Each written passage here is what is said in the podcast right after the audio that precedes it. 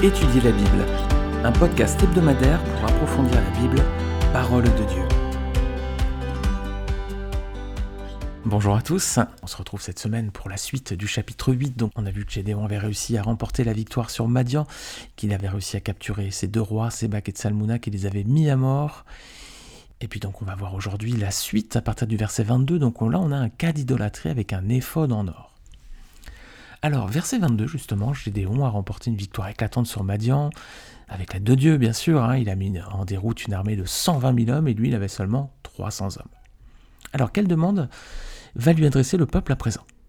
Eh bien, c'est domine sur nous, hein, toi et tes enfants. Bon, très bien. Verset 23, est-ce que Gédéon accepte? Non. Pourquoi, les amis?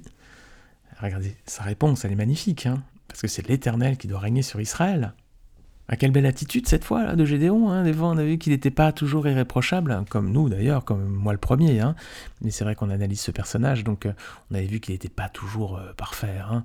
Mais là, on voit qu'il a une très belle attitude. Il refuse, il ne veut pas prendre la place de Dieu à la tête du peuple. Ça nous pose la question quand même, les amis. Qu'est-ce qu'on aurait fait à sa place? Il y avait une tentation qui était grande là quand même.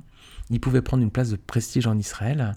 C'était un homme de la terre, Gédéon, rappelez-vous quand l'ange lui apparaît, il est en train de, en train de battre le, les céréales. Donc c'était un homme simple, hein, et là il a une possibilité d'être nommé président de la République, roi sur Israël, chef des chefs, euh, autorité suprême, quoi. C'était tentant quand même, non? Qu'est-ce que vous auriez fait à sa place? Vous auriez laissé passer euh, cette opportunité incroyable? Et bien lui l'a laissé passer. Il a bien eu raison parce que son attitude elle est magnifique. Alors les amis, c'est une belle disposition de cœur qui l'honore hein, vraiment. C'est un beau personnage aussi sous certains traits Gédéon. Mais malheureusement, cette belle disposition de cœur ne va pas durer longtemps. C'est pour ça que c'est un personnage aussi qui est assez haut et qui est assez bas, hélas. Alors versets 24 à 27, voilà justement Gédéon va leur faire une étrange demande, laquelle? Bah, de lui donner les anneaux pris dans le butin. Bon, alors est-ce que c'est pour s'enrichir? Non, c'est pour en faire un éphode en or. Ah, est-ce que vous savez les amis ce qu'était un éphode alors en fait, un éphode, c'est un vêtement qui était porté par les prêtres, et tout particulièrement par le grand prêtre. Ça avait été instauré depuis le temps de Aaron, dans le désert. Hein. Regardez, on va lire Exode 28, verset 4. Seigneur dit, voici les vêtements qu'ils feront, un pectoral, un éphode, une robe, une tunique brodée, une tiare et une écharpe. Ils feront des vêtements sacrés destinés à ton frère Aaron et à ses fils lorsqu'ils rempliront la fonction de prêtre pour moi. Alors on voit que donc euh, voilà, les, prêtres et grands prêtres avaient une certaine tenue, hein, avaient euh, des vêtements euh, sacrés, donc tiare, pectoral, éphode, robe, tunique, etc. Alors nos amis catholiques respectent un peu cette tradition, cette coutume. Hein. Moi je suis donc de la famille des protestants, hein. Partie de la famille des évangéliques et même des baptistes pour être précis. Et chez nous, euh, tout ceci, on considère que ça faisait partie du temps de la loi, du temps du temple, mais qu'aujourd'hui il n'y a plus ni loi ni temple. Euh, voilà, on est sous la grâce et il n'y a plus besoin de toutes ces représentations qui étaient des préfigurations hein, aussi de Jésus-Christ, hein, euh, tous ces vêtements et tous ces, éléments hein, de, de la garde-robe des prêtres et des grands prêtres. Donc tout ça, tout a été accompli en Christ. Donc il n'y a plus lieu aujourd'hui pour ceux qui, servent le peuple de Dieu Hein, ceux qui sont euh, les hommes d'église, de s'habiller de cette façon. Ces éléments, nous dit la Bible, étaient l'ombre des choses à venir, voilà, mais la vérité est en Christ. Donc Gédéon va se faire un, élément sacerdotal hein, avec euh, l'or hein, que lui va lui donner le peuple. Et verset 27, où est-ce qu'il va placer cet éphode ben, Dans sa ville à Oprah. Alors c'est étonnant parce que Gédéon il refuse d'être nommé à la tête du peuple, il veut pas d'autorité mais il s'octroie tout de suite un signe fort hein, qui est lié la prêtrise. C'est donc euh, cet élément sacerdotal. Pourtant, lui, il pas partie des Lévites. Hein. Alors pourquoi cette demande? Alors j'ai lu un commentateur qui fait remarquer que le début du chapitre 8 montre que Gédéon n'entretenait pas les meilleurs rapports avec la tribu d'Éphraïm.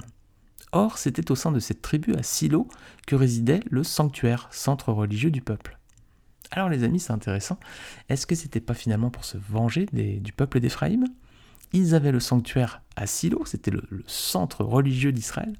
Est-ce que du coup, il veut pas mettre un épode dans sa ville, à Oprah, pour un petit peu détourner euh, euh, l'attention religieuse du peuple vers euh, sa maison à lui? Peut-être, hein, peut-être. Hein. En tout cas, quoi qu'il en soit, cet objet va devenir un sujet d'idolâtrie. Hein, voilà, ça va être un piège pour Gédéon et pour sa famille. Alors est-ce que cet épisode vous rappelle une histoire similaire dans la Bible? Oui, hein, c'est assez facile. Hein. c'est l'histoire du veau d'or, bien sûr, dans Exode 32. Il y a de vraies similitudes en plus entre les deux histoires, vous allez voir, on va lire Exode 32, versets 1 à 4. Le peuple voyait que Moïse tardait à descendre de la montagne. Alors il se rassembla autour d'Aaron et lui dit Allons, fais-nous des dieux qui marchent devant nous, car ce Moïse, l'homme qui nous a fait sortir d'Égypte, nous ignorons ce qu'il est devenu. Aaron leur dit Retirez les anneaux d'or qui pendent aux oreilles de vos femmes, de vos fils et de vos filles, et apportez-les-moi. Chacun retira les anneaux d'or qui pendaient à ses oreilles et les apportèrent à Aaron. Il les reçut de leurs mains, jeta alors dans un moule et fit un veau en métal fondu. Ils dirent alors Israël, voici tes dieux qui t'ont fait sortir d'Égypte. Alors il y a quand même des similitudes, hein. c'est les, anneaux en or, c'est le fait que tout soit regroupé, voilà, par terre, et puis ensuite on, les fond et on fait un objet avec. Bon, les amis, euh, il faut reconnaître que Gideon a fait preuve d'une belle intégrité lorsqu'il avait refusé de prendre l'autorité sur le peuple à la place de Dieu. Maintenant, il brille plutôt par sa maladresse. Hein.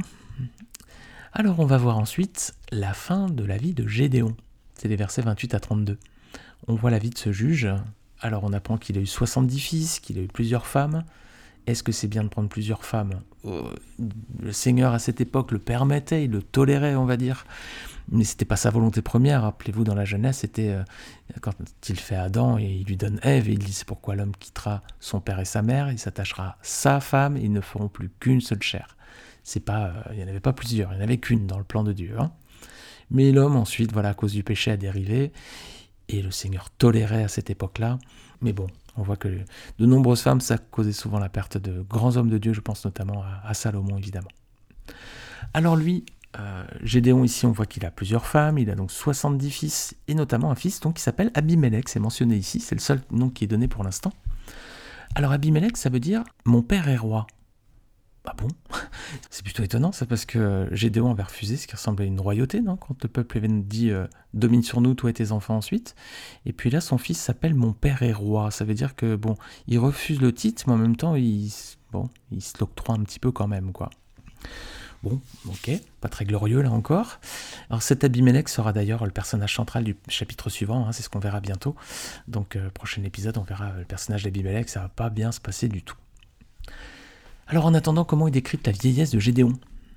Eh ben, Elle est plutôt heureuse, hein. Dieu est bon les amis, hein. il a une belle vieillesse. Après tout, on aurait pu se dire, euh, Dieu aurait pu le punir après l'épisode de l'éphode. Mais non, le Seigneur n'en a pas tenu compte. Alors merci Seigneur, hein, parce que il ne nous punit pas toujours comme le mériteraient nos fautes. Hein. Nous avons souvent euh, des écarts de conduite, nous avons souvent des mauvaises attitudes, des mauvaises pensées, des mauvaises paroles, des mauvais actes. Mais le Seigneur, heureusement pour nous, ne nous tient pas toujours compte de, nos accomplissements. Il passe parfois sur certaines de nos fautes. Et, là, justement, il va bénir euh, Gédéon, hein, qui va avoir une, très belle vieillesse. Alors ensuite, bah, Gédéon va, va mourir. et puis verset 33-35, qu'est-ce qui se passe? Eh bien, trois choses. Hein. Regardez bien, verset 33 tout d'abord. Après la mort de Gédéon, les Israélites recommencèrent à se prostituer au Baal et ils prirent pour Dieu Baal-Bérite. Ah voilà, déjà. Alors on voit que les Israélites, qu'est-ce qu'ils font? Bah, Tout de suite, hein, ils replongent en l'idolâtrie et retournent adorer des faux dieux. Baal-Bérite, littéralement, ça veut dire le Seigneur de l'Alliance. Alors on met des minuscules partout ici. Qui était le vrai Seigneur de l'Alliance avec des majuscules? À Seigneur et à Alliance, bah, c'était l'Éternel, évidemment. Hein. Et eux, ils se prennent un autre Dieu, qu'ils appellent également le Seigneur de l'Alliance. Quelle tragédie, les amis. Hein. Gédéon est à peine, mort, euh, la victoire est consommée sur les ennemis, et allez hop, les Israélites, qu'est-ce qu'ils font? Ils vont retourner vers des faux dieux. Ils se souviennent pas de l'Éternel, pourtant c'est bien le Seigneur qui les avait délivrés de tous les ennemis qui les entouraient. Alors, verset 34, bah, c'est pas mieux, hein. les Juifs oublient le Seigneur hein, qui les avait pourtant secourus. Regardez. Les Israélites ne se souvinrent pas de l'Éternel, leur Dieu, qui les avait délivrés de tous les ennemis qui les entouraient. Alors voilà, Dieu les a délivrés et ils oublient. Bah, les amis, est-ce que c'est pas aussi notre cas? Lorsqu'on est dans les épreuves, est-ce qu'on se tourne vers Dieu là hein, pour implorer son secours? Et puis lorsque l'épreuve est passée, qu'est-ce qu'on fait? Bah on lui tourne aussi le dos peut-être? Comment appeler cela les amis? C'est de la gratitude, hein c'est de l'ingratitude.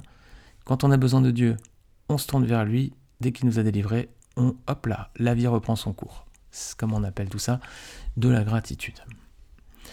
Alors ils sont pas seulement ingrats avec Dieu, ce qui est déjà bien suffisant, mais en plus ils sont ingrats avec un autre personnage. Regardez, verset suivant. Ils ne manifestèrent pas non plus d'attachement à la famille de Jérubal, c'est-à-dire Gédéon, après tout le bien qu'il avait fait à Israël. Voilà, bah maintenant ils vont oublier également le juge qui les a libérés, puis sa famille après lui. Comment on appelle cela De la gratitude aussi, les amis. Alors est-ce qu'on n'est pas comme ça aussi, les amis? Est-ce qu'on sait être reconnaissant envers ceux qui ont été une bénédiction pour nous, ceux qui nous ont fait du bien. Est-ce qu'on sait le reconnaître et ne pas l'oublier? Et est-ce qu'on sait être reconnaissant notamment avec nos frères et sœurs dans l'Église, avec les anciens et les pasteurs, voilà, pour ce qu'ils ont pu accomplir dans, la maison de Dieu? Est-ce qu'on est reconnaissant ou est-ce qu'on est oublié, les amis? J'espère qu'on a la bonne attitude, en tout cas. Celle qui glorifie le Seigneur, c'est une attitude de reconnaissance et de gratitude. Envers lui avant tout, et puis aussi envers euh, nos proches ici-bas, nos frères et sœurs. Le Seigneur a bien dit, tu aimeras l'Éternel ton Dieu de tout ton cœur, de toute ton âme, de toute ta force, de toute ta pensée, et tu aimeras ton prochain comme toi-même. Ça fait partie de l'amour que nous devons avoir pour le Seigneur et pour les autres. Alors, bah, le peuple d'Israël va bien vite tourner le dos à Dieu, et en même temps, il va bien vite tourner la page de Gédéon pour retourner vite à ses idoles, et puis continuer comme si de rien n'était, comme s'il n'y avait pas finalement de Dieu en Israël. Ce qui va avoir pour conséquence, une nouvelle fois, le désordre et le chaos. Et c'est ce qu'on va voir ensemble dans la prochaine étude, le week-end prochain.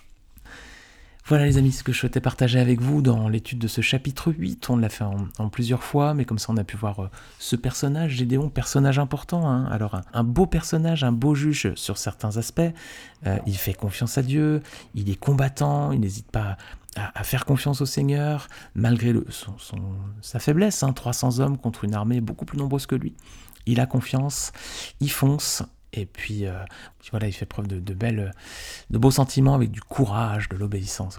Et puis en même temps, il a ses travers. On voit qu'il n'est pas toujours irréprochable. Il est, vengeur, parfois cruel, parfois dur. Il reproche aux deux rois d'avoir tué ses frères, mais lui en même temps, il vient de tuer les siens aussi euh, juste avant dans une autre ville. Ah, voilà, il y a des choses qui sont pas superbes. Et puis l'idolâtrie à la fin, voilà, là on sombre, on sombre, on sombre.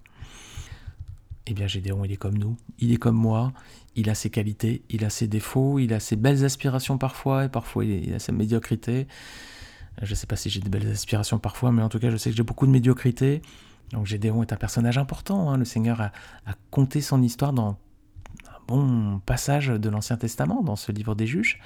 Donc il faut le voir comme un modèle pour nous, modèle de choses parfois à faire et de choses parfois à ne pas faire. Voilà, les modèles, parfois on, prend exemple sur eux euh, pour euh, certaines dispositions et parfois il faut plutôt s'en éloigner, plutôt les prendre comme exemple de choses à ne pas faire. Alors il y a du bon chez Gédéon, il y a du mauvais, mais en tout cas le personnage est vraiment très très intéressant.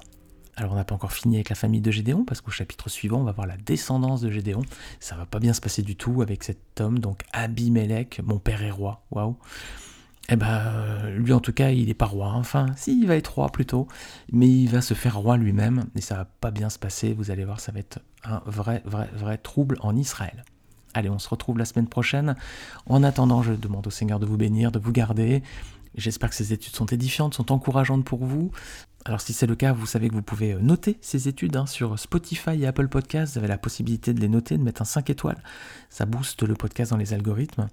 Et sur Apple Podcasts, vous pouvez même laisser un commentaire. Alors n'hésitez pas, je suis toujours heureux de voir euh, les petits mots sympas que vous pouvez laisser.